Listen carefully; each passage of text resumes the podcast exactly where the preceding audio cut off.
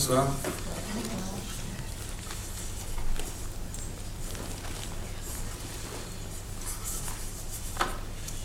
Alors j'ai prévu une lecture, un, un, petit montage de quelques passages, hein, en espérant qu'ils aient leur, cohérence, euh, de sans doute, je sais pas, 20-25 minutes, et puis ensuite, euh, je crois que je me livrerai euh, au jeu de, des questions avec Norbert Zarny.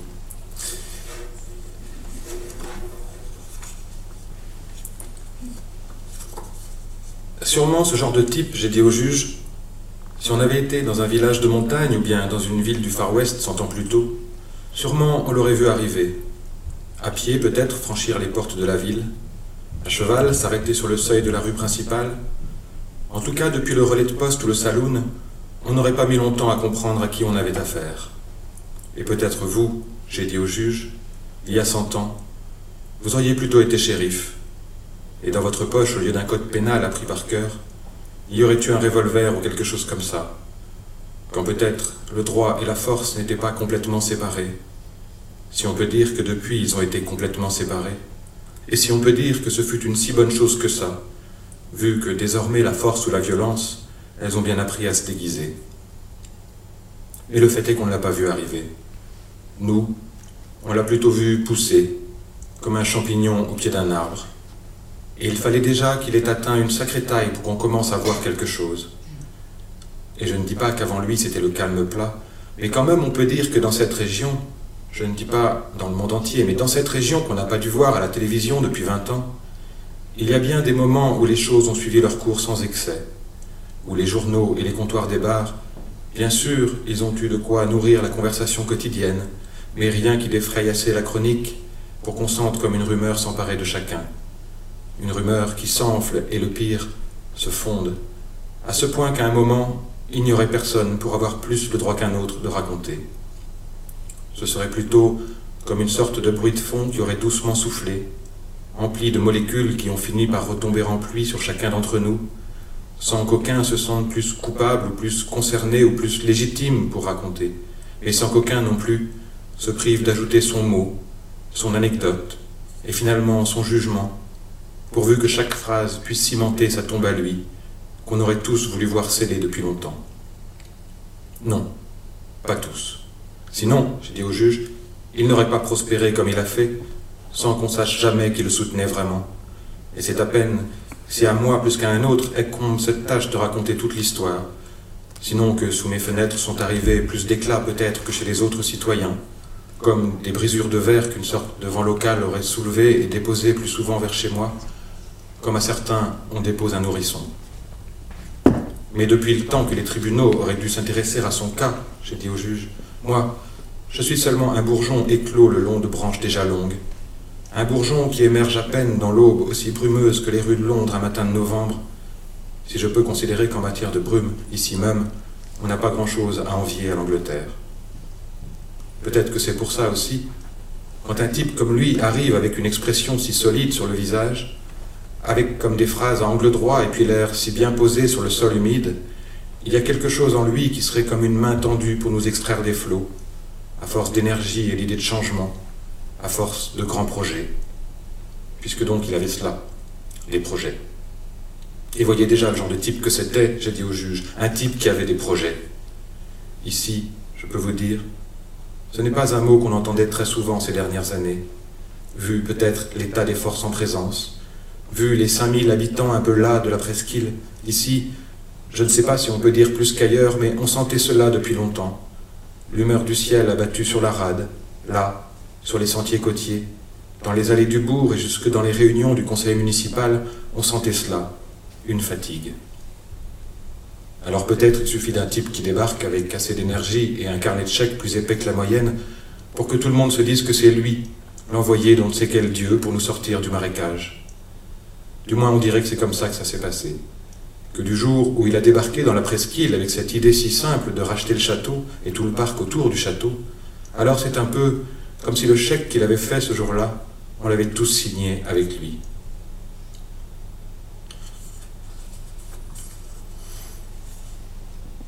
En tout cas, ça n'a pas mis longtemps qu'après ça, on commence à voir des costumes de flanelle sillonner les rues des lotissements, s'installer sur les tables basses des salons pour dérouler leurs plans et répéter leurs phrases apprises par cœur, décidés à forcer la vente d'un deux pièces avec vue sur la mer, en essayant peut-être de cacher leur mépris pour les napperons qui recouvraient les tables dans les salles à manger, parce que sûrement ça ressemblait trop à celle de leurs parents, tandis qu'ils avaient quoi 30, 35 ans à tout casser, et que s'ils étaient là, leurs mallettes à la main comme des hommes d'affaires, chemise rose et chaussures noires en faux cuir, c'était d'abord pour ne pas leur ressembler à leurs parents, c'est-à-dire à cette génération assise sur telles années fructueuses dont les crépits des façades construites vingt ans plus tôt signalaient déjà la fatigue et l'usure, mais qui s'effritaient plus vite que le capital encore placé sur les livrets de caisse d'épargne. Je sais de quoi je parle, j'en avais un, moi aussi, de livret de caisse d'épargne. Est-ce qu'ils savaient que sur mon compte, il y avait depuis peu les 400 000 francs de l'arsenal? Non, pas eux, pas les petits costumes de flanelle. Eux, dès que je les voyais arpenter la rue voisine, on aurait dit comme des témoins de Jéhovah venus expliquer la Bible. Plusieurs fois, je me suis caché sous la fenêtre pendant qu'ils sonnaient chez moi. Eux, dans le regard, ils avaient cette même étrange lumière qui traversait le seuil des maisons pour apporter la parole divine, sauf qu'en guise de Dieu, ils avaient Antoine Laznec.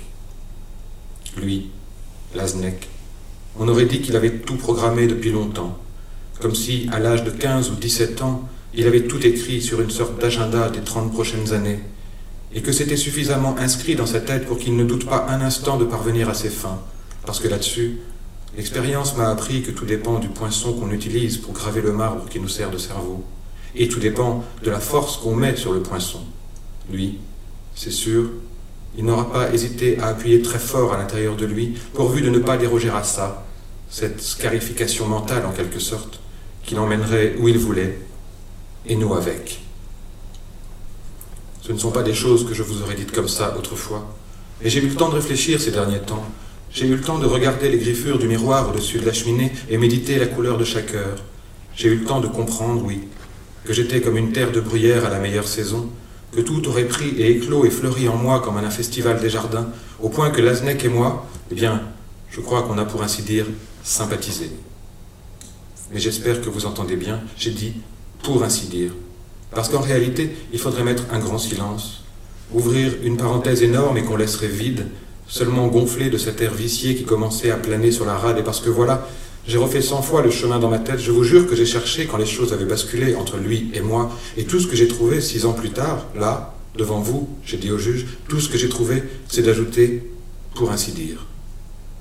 Parce que c'est un problème insoluble de savoir quand quelqu'un comme lui s'approche de vous, de savoir à quel instant la piqûre a eu lieu.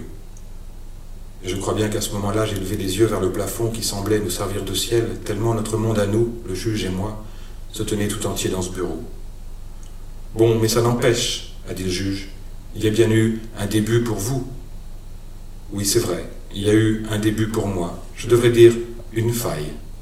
Il y a eu une faille en moi, et il est entré comme le vent, parce qu'il soufflait autant que le vent, toujours prêt à se jeter dans toute brèche ou fissure du faux mur que j'avais pourtant essayé de faire passer pour de la brique, mais enfin, je ne suis pas en granit. Sinon, comment expliquer qu'un jour je me sois retrouvé à côté de lui sur le siège passager de sa Porsche, allonger la mer sur la quatre voies pour aller boire une bière sur le port, sous le seul prétexte de parler de pêche et de bateau? Oui, surtout ça, de bateau, puisque justement, il venait de s'en offrir un de bateau, du genre même de celui que je pensais m'acheter avec l'argent de l'arsenal. Oui, quelle coïncidence, j'ai dit un jour à Laznec, parce que je pensais m'acheter le même modèle. Mais comment j'aurais pu savoir que là, en disant cela, cette phrase, échangée comme mille autres sur le seuil de ma porte, quand il allait partir comme d'habitude, qu'on parlait de pêche comme d'habitude, et j'ai eu le malheur de lui dire ça, que j'aimerais m'en acheter un, moi aussi, un Mary Fisher de 9 mètres de long. Alors comment j'aurais pu savoir qu'en quelques mots vite prononcés, on pouvait à ce point-là faire son malheur Non. Le malheur, ce n'est pas ça.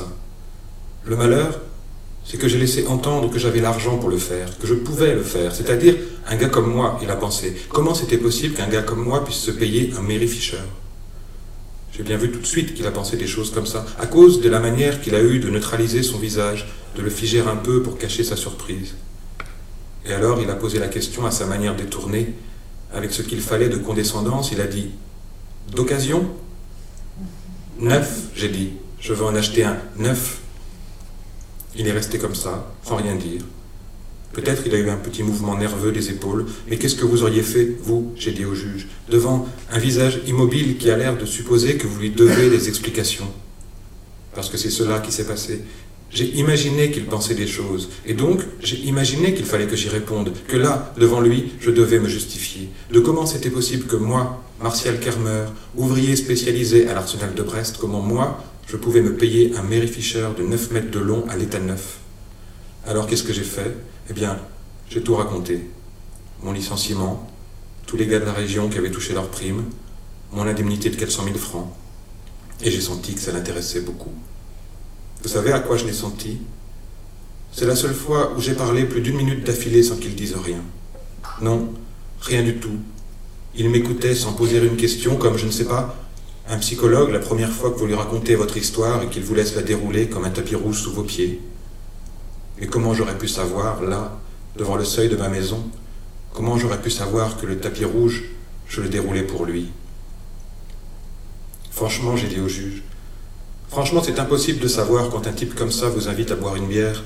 S'il le fait seulement parce qu'il est seul ce soir-là, ou bien s'il a une idée derrière la tête, ou bien s'il est seulement fier de lui parce que vous êtes comme la dernière personne qu'il aurait pensé amener là, fier de condescendre en somme. Parce qu'un type comme ça, j'ai compris depuis, un type comme ça veut toujours le beurre et l'argent du beurre. Et l'argent du beurre, eh bien, l'argent du beurre, c'est que pendant un temps, Laznec, il s'est senti ami avec moi. Et moi, d'une certaine manière, je l'ai accompagné dans son amitié. Finalement, vous et moi, a dit Lasnek, on est un peu pareil, on est un peu comme deux régisseurs. Je crois que j'ai fait une sorte de moue indécise, de celle qui approuve et sépare en même temps mais n'engage pas à parler. Lui, continuant de regarder au loin, on aurait dit que de son seul regard, il avait déjà effacé la vieille bâtisse qui nous servait de château, et à mon tour, je la voyais qui s'effaçait doucement dans l'avenir, tandis qu'il commençait à dire que l'avantage de la région, c'était que le mètre carré restait abordable et puis qu'il était stable et que c'était le genre d'endroit où on ne pouvait pas perdre d'argent. Au contraire, grâce à des investissements comme le sien, bientôt il grimperait le mètre carré. Et sans parler du tissu économique de la presqu'île. Et moi, je l'écoutais déplier son discours avec sa manière bien à lui de faire comme si tout ça, ces histoires d'immobilier et d'avenir radieux, il m'en parlait comme ça, mais que ça ne me concernait pas vraiment. C'est-à-dire l'évoquait avec ce qu'il fallait de désinvolture. Notez cela, j'ai dit au juge, sa désinvolture, celle de qui vous parle à vous, mais pourrait ne pas le faire, et vous donne cette impression que tout ce dont il parle se passe ailleurs, loin, sans vous, au point qu'à la fin, si tout se passe bien, à la fin vous n'avez qu'une envie, c'est d'en faire partie. Et Lasnek le sait. Que ça marche comme ça, il le sait. Maintenant, je vous raconte ça comme si j'avais eu toutes les clés en main dès le début, mais bien sûr pas du tout. Bien sûr, j'étais aveugle comme Saint Paul après sa chute de cheval et vous dire comment les choses se sont vraiment enchaînées. Comment le temps s'est mis à se diluer en jours pluvieux, non. C'est comme une nappe de brouillard dont on ne sait jamais où elle a commencé à tomber, ni sur quelle portion de route elle est descendue. Ce soir-là, j'ai eu le sentiment que tout s'enveloppait d'un seul et lent mouvement, comme un tissu très serré dont on ne verrait plus les mailles, à cause de la façon dont ces paroles ont fini par sédimenter comme des alluvions au fond d'un fleuve.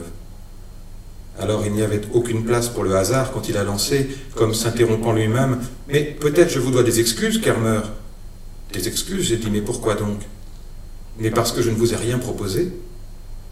Il a dit cette phrase un peu en l'air, par politesse peut-être. Du moins, j'ai cru qu'il l'avait dite comme ça, parce qu'il y avait déjà un billet sur la table pour régler nos deux bières, et sans encore savoir qu'une dizaine de types comme moi avaient dû vivre à peu près la même scène, c'est-à-dire vivre les mêmes heures d'amitié fabriquées pour l'occasion, c'est-à-dire, selon lui, pour ne surtout pas rater une affaire pareille, un appartement tout neuf avec vue sur la rade. Lui, il faut dire, il n'a jamais présenté la chose comme un endroit fait pour habiter. Il a parlé d'investissement et de rendement, mais jamais d'habiter, de sorte que ça restait comme des lignes d'architecte sans corps à l'intérieur, et que, des deux heures passées là sur le port dans la fraîcheur du soir tombant, je n'ai pas entendu un mot qui avait à voir avec vivre ou habiter. Et on aurait dit que les mots comme fonctionnel ou lumineux ou moderne étaient seulement faits pour compléter l'expression à terme. Je me souviens que je lui ai demandé qu'est-ce que ça veut dire exactement à terme? Et je ne suis pas sûr d'avoir compris toute la réponse, mais je me souviens qu'à terme, on devait y gagner beaucoup, évoquant les 10 à 12% de rendement annuel sans que je sois sûr de bien comprendre ce que ça voulait dire non plus, sauf que c'était censé être de l'argent en plus pour les propriétaires. Et moi, j'aurais voulu ajouter des adverbes à chacune de ces phrases, des probablement, des éventuellement, des peut-être. Du moins, aujourd'hui que je raconte ça, c'est sûr que je ne manquerai pas d'adverbes. Mais ce jour-là, je ne crois pas que j'ai eu le temps de voir les choses comme ça, avec des adverbes, croulant sous les données qui s'amoncelaient en même temps qu'il continuait de faire comme s'il parlait en général, c'est-à-dire pour tout le monde sauf pour moi, et s'efforçant de me rendre plus indépendant que je ne l'étais, ainsi qu'il l'a parfaitement fait ce soir-là quand il a dit Kermer, ce n'est pas moi qui vais vous dire ce que vous avez à faire, vous savez mener votre barque tout seul. Et vous n'imaginez pas, j'ai dit au juge, à cette seule idée de mener sa barque, soudain, dans un cerveau comme le mien, il y a des vagues de trois mètres qui s'érigent comme des murs d'eau sous mon crâne. Moi, dans la barque en question, c'est comme si je m'étais retrouvé seul, perdu au milieu de l'océan, avec à côté de moi un paquebot géant qui file vers l'Amérique. Alors, à cause de ce sentiment même, sous mon crâne, ce fut comme une balle magique qui frappait d'un côté l'autre et cassait toutes les vitres. Et en même temps qu'il y avait cette balle rebondissante qui faisait plus de dégâts qu'une pierre dans un lac, je dis bien en même temps, il y avait quelque chose en moi qui se gonflait d'orgueil, ou, je ne sais pas, de souveraineté. Quelque chose qui disait Oui, c'est vrai, tu sais mener ta barque. Et sans voir que lui, Dans mon orgueil, dans ma résistance, dans mon libre arbitre. Bientôt il pourrait s'y vautrer comme dans un canapé en cuir dont il aurait lui-même consolidé les coutures. Et on continuait de boire nos bières en regardant la mer dans le soleil tombant. Et on continuait à parler de pêche et de sa nouvelle vie dans la région et de tout cet avenir qui s'ouvrait pour la presqu'île, c'est-à-dire qu'il n'arrêtait pas de planter des graines très doucement dans mon cerveau, à peu près comme on en jette dans un champ, je veux dire, avec la même légèreté de qui sait bien que ça ne marche pas à tous les coups, qu'aussi bien la graine pourrira sur une pierre ou bien les oiseaux viendront la picorer, mais ça n'a pas d'importance, parce qu'au nombre de graines jetées à la volée, ça prendra assez pour faire un tapis d'herbe uniforme. Et eh bien là, j'ai dit au juge, c'est exactement pareil. Et puis aussi, là, eh bien la graine, elle a pris. À partir de ce moment-là, j'ai dit au juge, c'est comme si le capitaine qui était censé habiter avec moi dans mon cerveau, c'est comme s'il avait déserté le navire avant même le début du naufrage et peut-être d'un lointain rocher, les yeux hagards, le capitaine qui a habité mon corps pendant plus de cinquante ans sans jamais trébucher, d'un coup il s'est éclipsé, et alors, depuis la rive, il a regardé le bâtiment sombrer. C'est une drôle d'affaire, la pensée, n'est-ce pas? Ce n'est pas qu'il y ait long en distance du cerveau vers les lèvres, mais quelquefois quand même ça peut vous paraître des kilomètres. Que le trajet pour une phrase, ce serait comme traverser un territoire en guerre avec un sac de cailloux sur l'épaule, au point qu'à un moment, la pensée, pourtant ferme et solide et ruminée cent fois, elle préfère se retrancher comme derrière des sacs de sable. En tout cas, ce que je veux dire, c'est que dans les jours qui ont suivi, au lieu de dire clairement non, comme ça se passait au fond de moi, au lieu de me laisser accompagner à ma place de gardien avec le regard amical sur moi-même que je portais dans mon cœur, au lieu de ça, avec la voix d'un fantôme qui s'entend lui-même, j'ai pris le téléphone un soir et j'ai dit Lasnek, j'ai dit pourquoi pas? J'ai dit, je signe quand?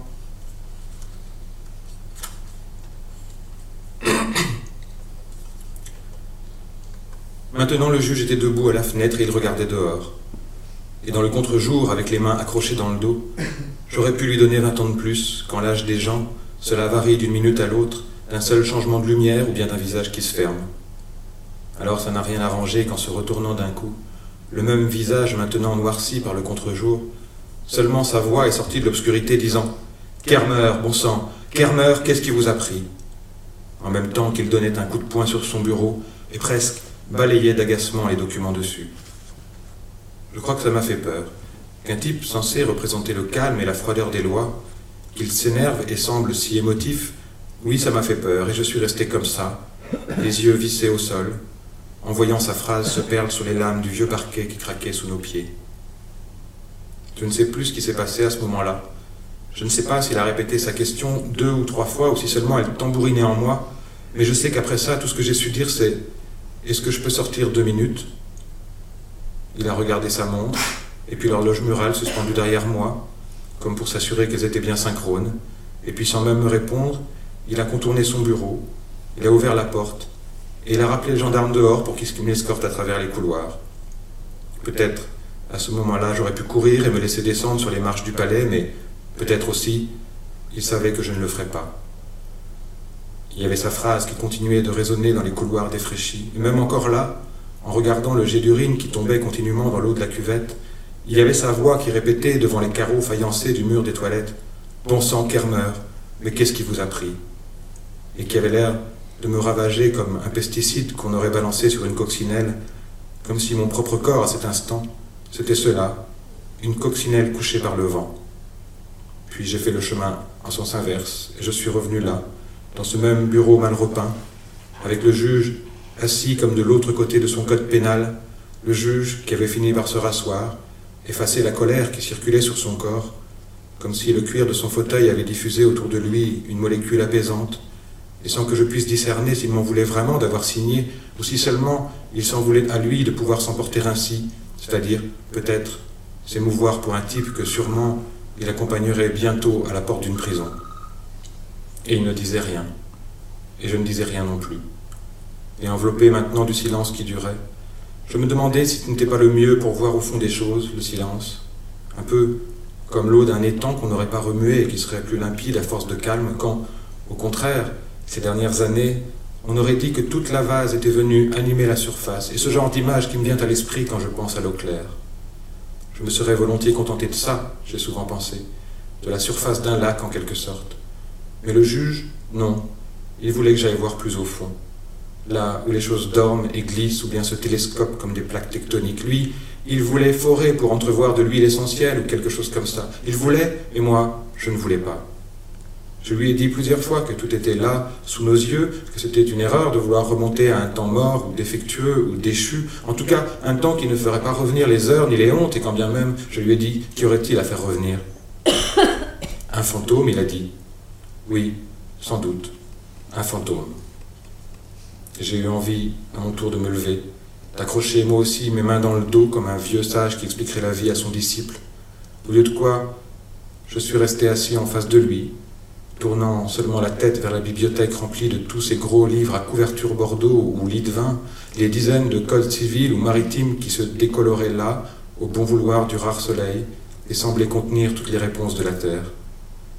Alors, plus calmement encore, comme si j'avais été un, un animal sauvage qu'il ne fallait pas effrayer, il s'est mis presque à chuchoter, le juge, et reprenant sa question, il a murmuré Kermer, qu'est-ce qui vous a pris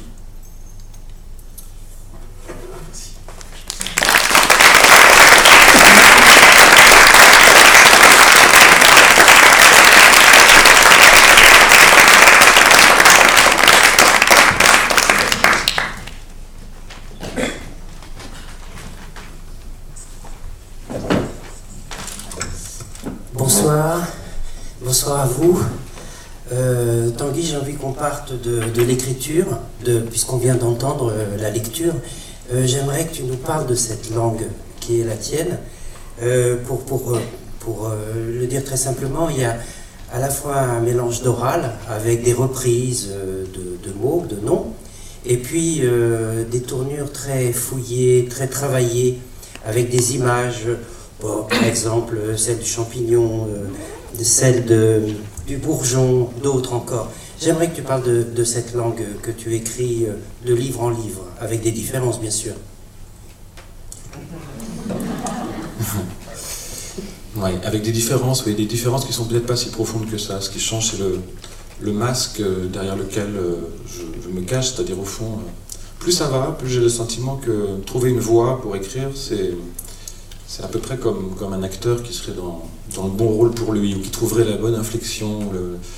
et que un acteur, dans une carrière, euh, il a des rôles différents qui lui conviennent selon ses âges et selon ses humeurs les plus souterraines et selon euh, les motifs qu'il compose, en fait. Alors, euh, je crois que de ce point de vue-là, en effet, j'écris tous mes livres à la première personne.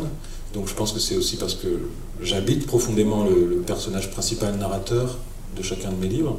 J'habite même que lui. Je pense que les autres sont plutôt des, énigmes pour moi écrivant le livre et pour le personnage racontant. C'est-à-dire que c'est même peut-être pour ça qu'il y a tant besoin de déplier, de déployer le discours. C'est pour essayer de résoudre au fond cette énigme que représenterait euh, l'altérité dans toutes ses formes et peut-être plus fortement encore des altérités dominantes. dans ce livre-là, peut-être la figure de l'escroc qui dont il cherche à faire le tour pour comprendre, avant de comprendre pourquoi lui en est arrivé à commettre un meurtre, puisque au fond, c'est ce qu'on apprend dans la première scène du livre que je me suis permis de, ne pas lire. Mais je pense qu'il cherche surtout à comprendre comment est-ce que c'est possible que de tels rapports de force s'instaurent. Et, en cherchant ça, peut-être que quand je me demande cette question de la langue, j'en arrive presque tout de suite à ce mot d'énigme. C'est-à-dire qu'au fond, il me faut un personnage qui soit dans une situation certainement de, faiblesse et surtout d'obscurité au fond. Et qu'une fois que je suis dans cet endroit-là, d'énonciation où finalement je ne sais pas grand-chose, c'est même. Il faut que j'aille chercher ce point d'ignorance, euh, en deçà peut-être de, de, la langue commune que, comme tout le monde, j'emploie chaque jour, avec laquelle j'ordonne le monde et je me débrouille hein, comme, un être à peu près normal. Mais il faut aller chercher ces zones-là, qui sont des zones oui, d'inquiétude et d'ignorance, au fond, et dans lesquelles, tout, bizarrement, tout devient possible. C'est-à-dire à la fois, euh, sans doute, euh, euh, l'hésitation, la, phrase, alors pourquoi pas la phrase orale, ou presque, peu importe après qu'elle soit derrière un, vernis plus ou moins populaire, ou plus ou moins bourgeois. À la limite, je me disais, il n'y a pas longtemps, après tout, on pourrait imaginer que la situation de faiblesse pourrait être celle d'un ministre qui vient d'être balourdé d'un gouvernement, par exemple, serait, et qui vivrait ça comme une grande douleur. Bon, il y a moyen de faire le discours d'un faible en partant d'un ministre aussi bien. Donc c'est pas une question de classe sociale, c'est pas une question de, c'est vraiment une question de position et d'endroit dans l'existence d'aller chercher un lieu de, de faiblesse. Et, et c'est précisément parce que ce narrateur, mais très sincèrement, il est très proche de moi au moment où je me mets à ma table de travail. Je ne sais pas grand-chose de plus que lui c'est cette ignorance-là qui, ouvre en fait euh, des épaisseurs, y compris dans la métaphore, c'est-à-dire qu'au fond, on pourrait presque dire de, de l'hésitation très simple, du je ne sais pas, du, type qui ne saurait pas parler, à, l'expansion d'une métaphore très complexe, par exemple végétale, c'est vrai que dans ce livre j'ai beaucoup utilisé ça, parce que ça me semblait aussi être un vocabulaire qui, d'abord qui m'habitait profondément, qui habitait le paysage du livre, et puis qui habitait l'âme de ce personnage, eh bien, je ne vois pas pour moi de différence de registre, parce que j'ai l'impression que c'est l'un qui lance l'autre. Euh, d'ailleurs, ces métaphores souvent sont un peu. Elles sont limites, enfin je veux dire, elles ne font pas forcément mouche. J'espère qu'elles le font d'un point de vue poétique, mais d'un point de vue de ce qu'elles diraient d'une vérité, au fond d'ailleurs, elles passent leur temps à parler plutôt de, de, l'absence de vérité. Ce sont des, métaphores qui parlent du flottement, qui parlent du brouillard, qui parlent Donc ce sont, c'est comme si, bizarrement, en partant de, de la sève d'un personnage, dans tout ce qu'il a de plus animal, de plus sauvage, de plus enfantin, on pouvait euh, presque arriver à ce qu'il y a de plus complexe dans, dans, le métadiscours, dans des, métaphores sur le récit lui-même. Enfin, en fait, on peut faire plein de choses sans jamais quitter la, voie, la ligne, euh, sans jamais avoir le sentiment, bon, j'espère que ça est là, de, faire des fausses notes, faire des, changements de registre qui seraient inappropriés. Ou quoi. Je trouve que ça donne de la latitude, mais peut-être en se posant pas trop la question de, du naturalisme, justement, de la voix. Euh, tu, tu, évoquais cette ignorance, tu évoquais euh, euh, donc l'ignorance dans laquelle tu te trouves au moment où tu écris. Il y a aussi quelque chose qu'il faudrait mettre en relief, que tu pourrais mettre en relief, et c'était dans le cas, c'était le cas dans la lecture, c'est la question de la lumière. Et, là, elle joue un rôle très très important parce qu'elle change tout en restant dans une gamme de gris. Et tu viens d'employer le mot de brouillard. Peut-être ça serait, peut-être que c'est une manière de parler de l'ancrage, du lieu. Ben, là, je ne sais pas où est l'œuf, où est la poule, c'est-à-dire que je me sens effectivement dans un, dans un jardin euh, quand je mets euh, les choses en scène dans ce paysage euh, breton, brumeux, diffracté, irisé, enfin avec ces lumières comme ça un peu, un peu sfumato quelquefois, où les éléments ont l'air de se mêler les uns aux autres, ou justement parce que brume, parce que irisation de l'air, donc il y, a quelque chose qui a l'air pour moi de correspondre à presque à un miroir de, l'état psychique, en l'occurrence du, personnage central. Et c'est vrai que je m'en suis rendu compte aussi plutôt a posteriori que le nombre de mots qui pouvaient revenir dans ce, sous ce régime-là était assez fort, euh, assez présent. Et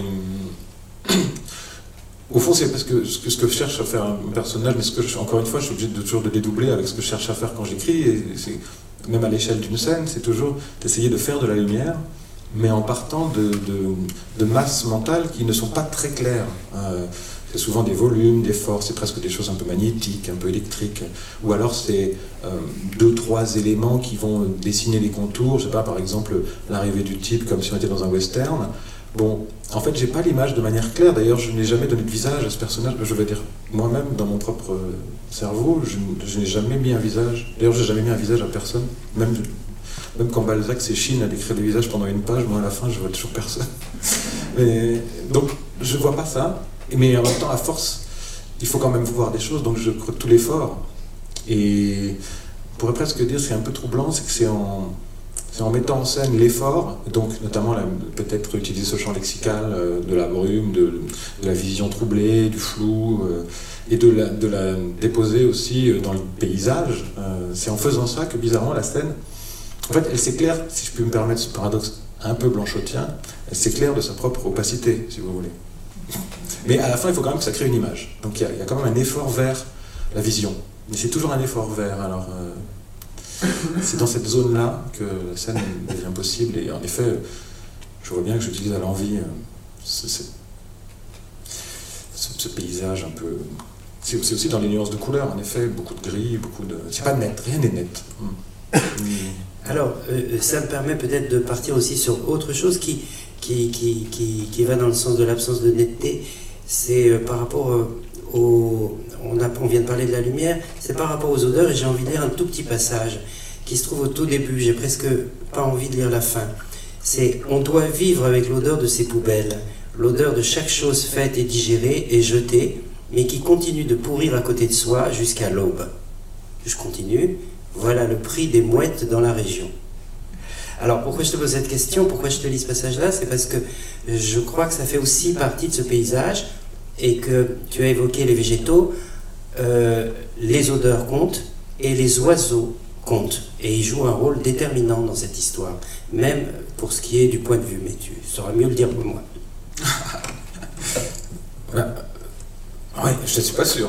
Euh, et les oiseaux comptent, oui, alors ils comptent à la fois, en effet, dans, ce qu'ils ont d'ironique, c'est-à-dire, je suis toujours très sensible aussi au cinéma l'indifférence des choses, mais si je mets les animaux du côté des choses, pas très vegan, mais bon, euh, c'est dans l'idée que, en tout cas, ils, avaient, ils étaient indifférents à la douleur des hommes, quelque chose comme ça. Par exemple, euh, euh, La forêt chez Melville, dans les, films de Melville, ça a cette force comme ça de, de regarder les hommes se tirer, s'enterrer sous les feuilles mortes, avec une, folie et une indifférence. Bon, et je crois que la mouette, par exemple, peut, jouer ce rôle-là dans cette espèce de dureté, de, témoin inflexible, je crois que j'emploie cette expression dans le livre. Euh, bon, ça c'est le, voilà, une des, choses qui m'intéresse dans la présence euh, animale, ou, mais, peut-être encore plus végétale en effet. Sur la question du point de vue, là c'est-à-dire que c'est sans doute le rêve un peu architectural de, moi faisant un livre, c'est-à-dire que, et donc là encore, hein, du personnage lui-même essayant de recomposer, disons, la logique de son récit, c'est d'imaginer pouvoir s'élever euh, au-dessus des choses et pouvoir, d'une certaine manière, peut-être les théâtraliser pour les, fixer, pour les, pour les posséder. Euh, il y a quelque chose qui relève peut-être du, du processus qu'on peut peut-être connaître un peu quand on, dans, l'analyse, par exemple, c'est-à-dire euh, à un moment réussir à, créer des types, à, marquer des choses pour pas rester, dans, encore une fois, dans des endroits qui seraient trop indistincts. Alors, je crois que dans le livre, en effet, ce que tu décris, c'est peut-être lié au motif de, la maquette, euh, le sentiment qu'une ville, on la comprend que si on la regarde du dessus, ou si on la regarde presque de manière abstraite, c'est-à-dire en comprenant les circulations invisibles entre les êtres, et notamment les circuits de domination qui la, qui la composent, euh, évidemment, voilà, c'est-à-dire... Donc c'est toutes ces façons-là qui, qui sont justement celles qui n'appartiennent, que le personnage n'a pas de cette vue aérienne. Et alors, il les fantasme régulièrement, il les fantasme comme mouette, ou il les fantasme... Euh, à un moment, je crois qu'il parle du, au juge en disant euh, que lui, en tant que juge, il a une connaissance, euh, comme s'il pouvait radiographier la ville d'une manière qui est impossible pour lui, le narrateur. c'est vrai que c'est exactement comme on rêverait de tenir son livre dans, dans, une main. Comme, euh, je me souviens, ça m'avait beaucoup marqué dans la correspondance de Flaubert. À un moment, il est perdu dans Madame Bovary et il écrit, euh, à Louise Collet sans doute, et il écrit Je voudrais tenir le livre en une seule phrase. Et c'est vraiment l'idée de pouvoir le tenir aussi en une seule image mentale, une seule vision, quoi. Avoir une vision, avoir. C'est passer, disons, du stade de, la simple intuition, presque qu'on pourrait dire ce, ce, désir un peu pulsionnel qui serait celui d'écrire, d'agir, je sais quoi, et arriver soudain à, domestiquer toute cette masse et avoir une vue du dessus, au moins une silhouette.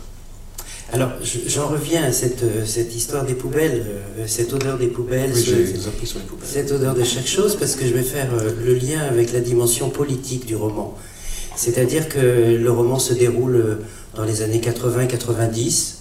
on parle encore en franc. ce sont, enfin ça, tu, tu, tu, le diras sans doute, le licenciement de l'Arsenal, etc.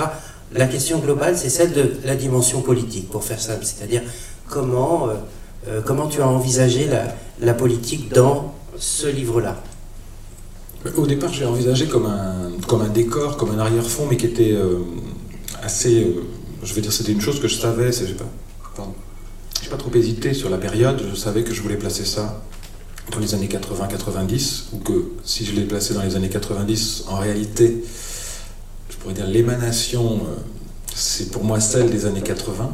Euh, parce que c'est mon enfance, donc euh, je crois que c'est aussi toujours un peu la même chose. On tourne toujours autour des zones qui nous ont pas semblé très claires au moment où on les a vécues et qu'on a envie, jusqu'à la fin de ses jours, euh, d'éclaircir.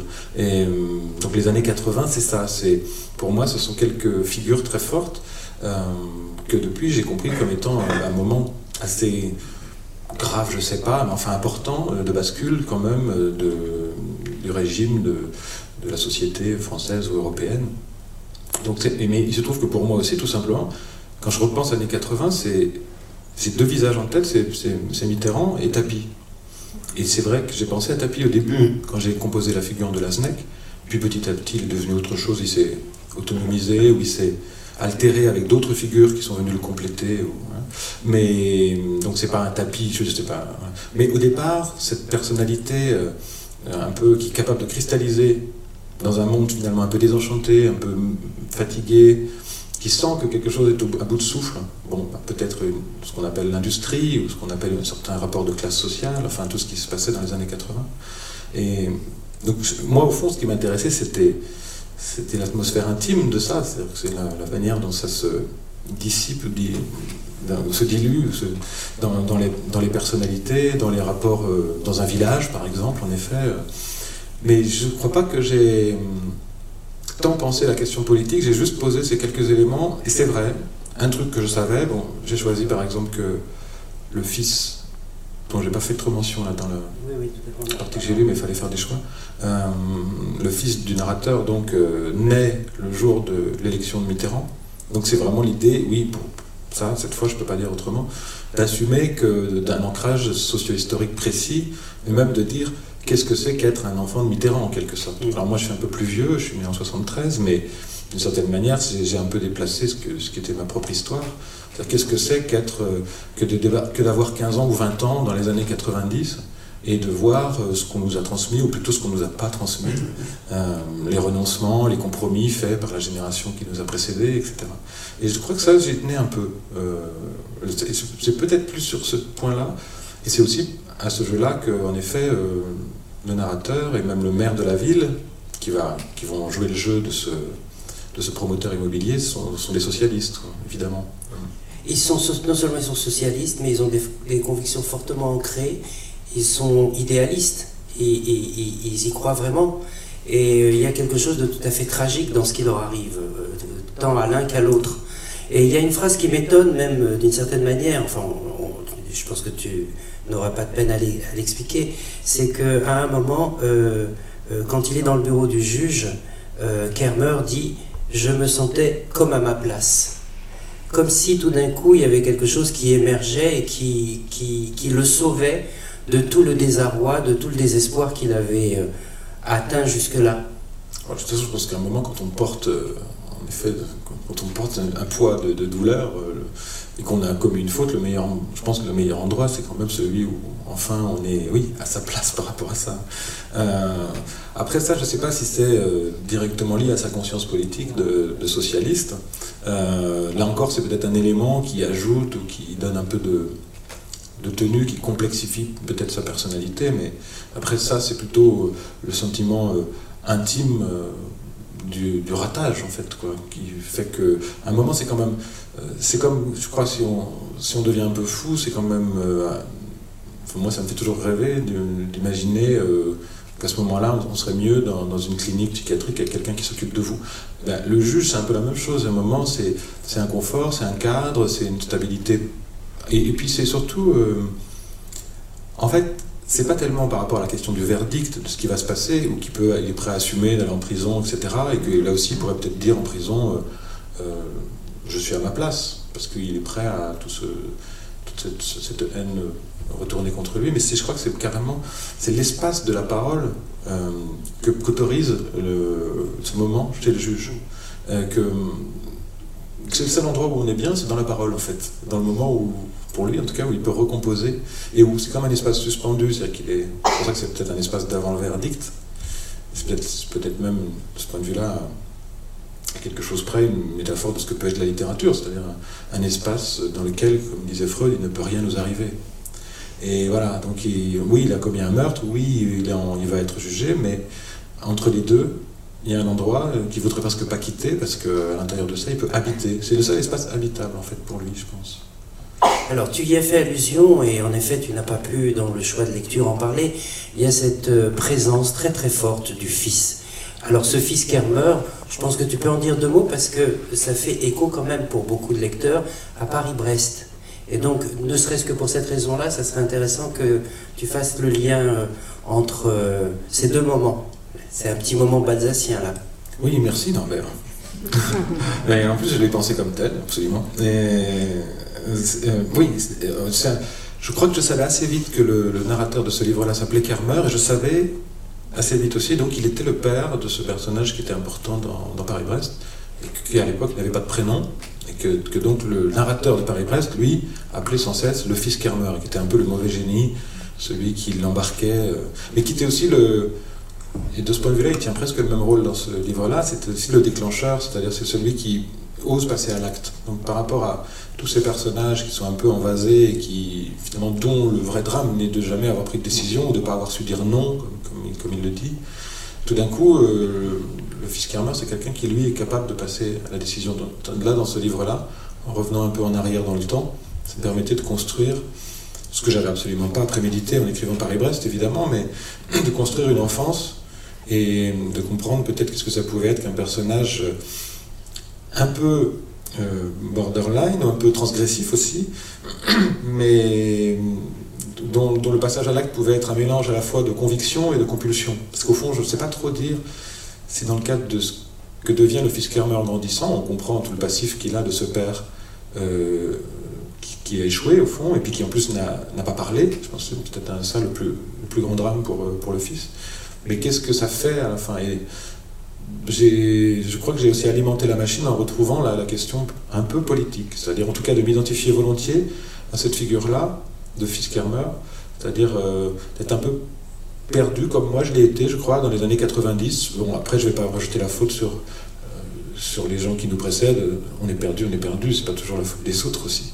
Mais enfin, c'est vrai qu'à un moment, euh, il y a une sorte de désarroi, euh, il n'y a aucun grand récit qui nous soutient, on, nous explique que grosso modo l'âge d'or est derrière nous, etc. Et on nous pose comme ça dans un monde en friche, avec beaucoup de désabusement ou de pessimisme aussi sur l'avenir. Et il faut se construire ou grandir avec ça. et je trouve que de ce point de vue-là, le personnage du fils Kermer euh, résout à sa manière la question, c'est-à-dire euh, justement entre reprise en main des choses par, euh, avec des convictions, peut-être c'est lui qui peut employer l'expression lutte des classes. Oui, tu l'écris, habité par la lutte des classes. Comme s'il voulait réhabiliter ou réactiver des, des, vieux récits solides, justement.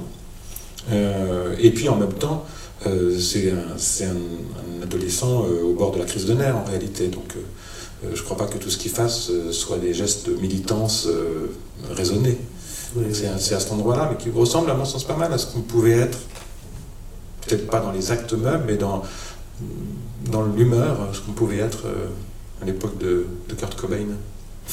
Et dans, dans le passage que tu, dans l'un des passages que tu as lu, il y a ce passage assez extraordinaire sur les, les garçons en costume de flanelle qui arpentent la ville. Et eux, ils sont un peu ils sont une autre manière de répondre au père aussi. Oui, oui, sont les, c'est les antiques rameurs. Oui. oui.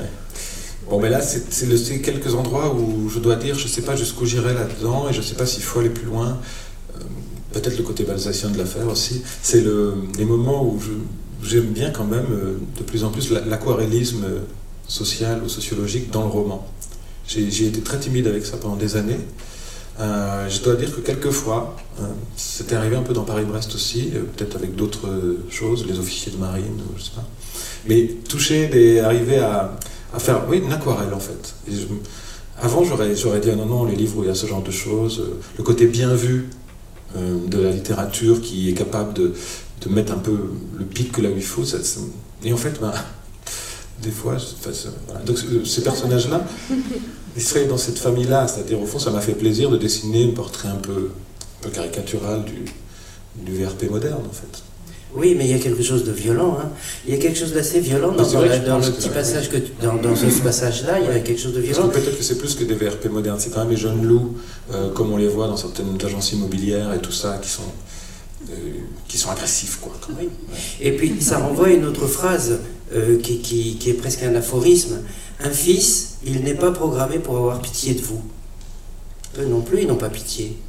Ah non, eux non. Mais eux, ils ont, ont bien masqué leur affaire derrière une, conduite sociale euh, orthonormée, on pourrait dire. Alors que, en effet, ça, je pense que c'est commun à tous les fils. Enfin, c'est pas à moi de le penser, c'est au, narrateur, au personnage, mais enfin, bon, c'est vrai qu'on ne peut pas construire sa vie. Euh, on sait que tous les gens qui, s'identifient trop à leur père ou qui veulent trop les racheter, etc., c'est pas, une, pas une solution dans l'existence. Enfin, c'est pas, en tout cas, c'est pas un droit de, liberté euh, propre. Alors, il y a, euh, enfin, on, y a fait allusion, on l'a fait sentir, il y a quand même une dimension tragique. J'ai été très étonné quand j'ai lu le roman, parce que je me disais, ah, euh, ça va être comme. Euh, enfin, je ne me suis pas dit, ça va être comme le, roman précédent, comme La disparition de Jim Sullivan, mais je pensais à l'ironie, je pensais. Et là, il y, a, quelque chose de tragique dans ce roman. Enfin, je ne sais pas si c'est le mot que tu emploierais. Ben, je l'emploierais volontiers au sens pas si étymologique, mais enfin en tout cas au sens euh, théâtral du terme, c'est-à-dire que pour moi le tragique c'est la, concentration des forces, et en effet euh, son dispositif d'ironie euh, dans une densité théâtralisée où il n'y a pas besoin de grand-chose, et, où y a... Donc de ce point de vue-là, mais je crois que c'est des choses que j'ai essayé de faire dans d'autres livres. C'est vrai que si tu prends, par exemple, la disparition de James Sullivan, c'est précisément pas le contraire, mais c'est un livre euh, qui met en scène un écrivain qui écrit un livre. Euh, bon, euh, c'est une autre façon d'écrire. Quand je me lance là, je, à l'opposé en effet de ce livre-là. Mais par contre, bon, je ne veux pas m'étendre tous mes livres comme si tout le monde avait tout lu, mais je trouve que dans l'absolue perfection du crime, par exemple, j'étais au même degré de, disons, de, de j'avais pas, il n'y a pas d'échafaudage. alors, on en a vu, si je peux parler des commentateurs des livres, parce qu'il y avait peut-être tout cet euh, imaginaire cinématographique qui irriguait le livre, mais il était quand même à l'intérieur, il n'était pas au-dessus du livre comme ça, à regarder les choses comme des marionnettes.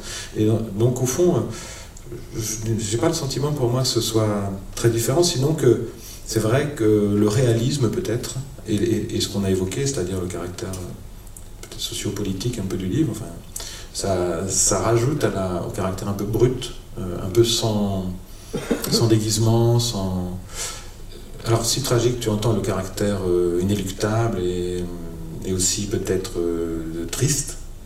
C'est vrai que là, je ne saurais pas dire... oui, moi aussi, je ressenti que dans ce livre-là, il y avait quelque chose d'un peu, d'un peu sombre, d'un peu, d'un peu grec. c'est vrai, je pense. Alors j'ai été, j'ai été frappé euh, en, relisant par, euh, par, euh, par, des sortes de, de motifs qui revenaient. Par exemple, il y a beaucoup, il y a très très souvent le motif du rideau, du voile, de ce qui sépare. Ça, bon, je ne vais pas m'amuser à faire des citations, mais je veux dire que c'est un motif qui revient très très souvent dans, dans ce roman, comme si quelque chose était empêché. Oui, ben, dans la façon dont je, constitue l'accès à la vérité euh, du narrateur pour lui-même, euh, c'est certain qu'il passe son temps à, à essayer de dévoiler. Quoi. Et puis, ça me semble être une fonction euh, première de l'écriture quand même, d'arriver à ouvrir des trappes, ou je sais pas, ou essayer d'ouvrir la boîte noire même peut-être. Et puis, euh, j'ai longtemps pensé, souvent pensé le, juge comme justement comme un, comme un analyste en fait. Donc, à partir du moment où j'étais dans ce rapport-là, où finalement il fallait découvrir une vérité, c'est vrai, se sont installées sans doute aussi toutes les images euh, d'une chose inaccessible, euh, et que c'est un peu comme la métaphore du brouillard, au fond, c'était un peu dans le même euh, régime. Quoi. Après, moi je trouve que c'est dans cet espace-là un peu, comment dirais-je, allez, un peu malarméen au fond, où, où, on sent bien que le langage n'atteindra jamais l'être des choses, et on a beau utiliser toutes les ruses rhétoriques qu'il faut, et musicaliser sa phrase, et faire tout ce qu'on peut, euh, il y a un drame. Et puis il faut rester dans ce drame, parce que sinon on n'écrit pas. Donc il y a aussi une jouissance du drame, bien sûr. Donc euh, je crois que la séparation, de ce point de vue-là, c'est l'espace même dans lequel l'écriture est possible. Euh, à la fois sans doute comme vérité ontologique de notre rapport aux choses, le langage ce ne sont pas les choses, ça ne sera jamais, mais aussi comme, comme tour de passe-passe pour pouvoir continuer à écrire. Alors je terminerai par une dernière question qui porte sur tous ces mois qui se sont écoulés. Euh, pour le dire simplement, on devait se voir au tout début janvier pour un entretien avec, euh, pour En attendant Nado, et puis les mois se sont écoulés on n'a pas pu. Euh, ça, c'est tout à fait anecdotique. Ce qui m'intéresse, c'est le regard que tu portes sur les mois qui se sont écoulés et sur ce livre maintenant, au bout de plusieurs mois de vie. Parce qu'en fin de compte, un livre, ce sont les lecteurs qui le créent. et donc, à quelle création est-ce que tu as assisté ou comment est-ce que tu lis maintenant quelle perspective est-ce qu'il, quelle place il prend? Voilà, j'en suis pas encore complètement sorti euh, de ça, de la... mais c'est vrai que bah, d'abord, moi, je me souviens très bien les premiers entretiens ou les premières, euh, premières façons de, répondre du livre, c'était ça en fait, euh, c'était vers le mois de décembre et je, je n'avais aucun discours, mais aucun, aucun, aucun. Je me disais même, je me rappelle, je me revois appeler mon éditeur en disant mais comment il faut que je parle du livre, qu'est-ce qu'il faut que je dise? Euh, je voyais la quatrième de couverture, j'étais capable de redire ça, mais je voyais pas, je voyais. Et en fait, il suffit qu'on vous pose une question pour que on appuie sur le bouton et puis en fait, il y a quelque chose qui se met en place.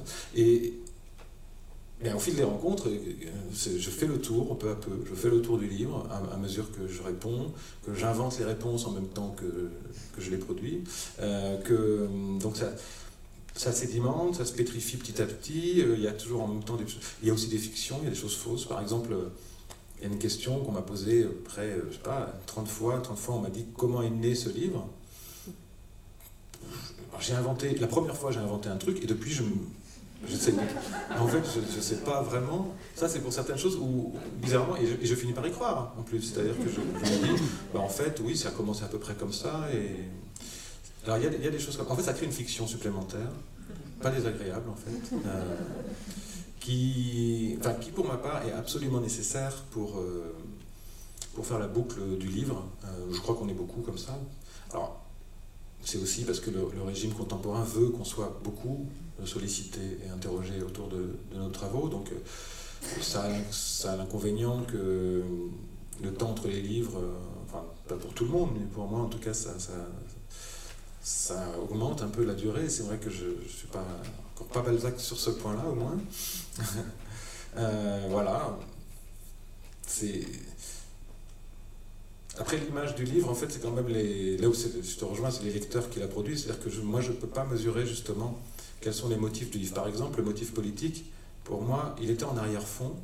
Et je me disais assez naïvement, je disais, j'espère qu'ils verront quand même qu'il y a un truc politique. Et en fait, c'est sorti alors tout de suite euh, comme le truc. Et au bout d'un moment, je dis bon, il n'y a pas que de la politique quand même dans ce livre. Et c'est très étrange parce que euh, ça, je ne pouvais pas du tout, du tout le mesurer. Et mes premiers lecteurs, qui sont plutôt des amis, ne euh, m'ont pas du tout parlé de ça. Ils m'ont parlé de la métaphore végétale. Bon, j'étais content. Et je me disais, faut que je me prépare, on va me parler de la métaphore végétale. un petit peu ce soir quand même. Non, c'est arrivé plusieurs fois, bien sûr, mais parce que là aussi, il y a une sorte d'exhaustivité qui se met en place euh, à, mesure que les rencontres euh, avancent, bien sûr. mais ça, change, et moi, je crois que, le, je sais pas jusqu'à quel point, mais je sais pas si je, pense que l'ombre portée d'un livre est, ça dépend des gens, mais pour moi, est assez violente parce qu'elle prend ta place. J'ai peur que plus la réception d'un livre est forte, plus l'ombre portée est grande, et que ça facilite pas le passage au livre suivant. Hmm. Il va falloir quand même ben, oui, il va falloir s'y remettre. Tanguy, merci beaucoup. Merci, à vous tous. Merci.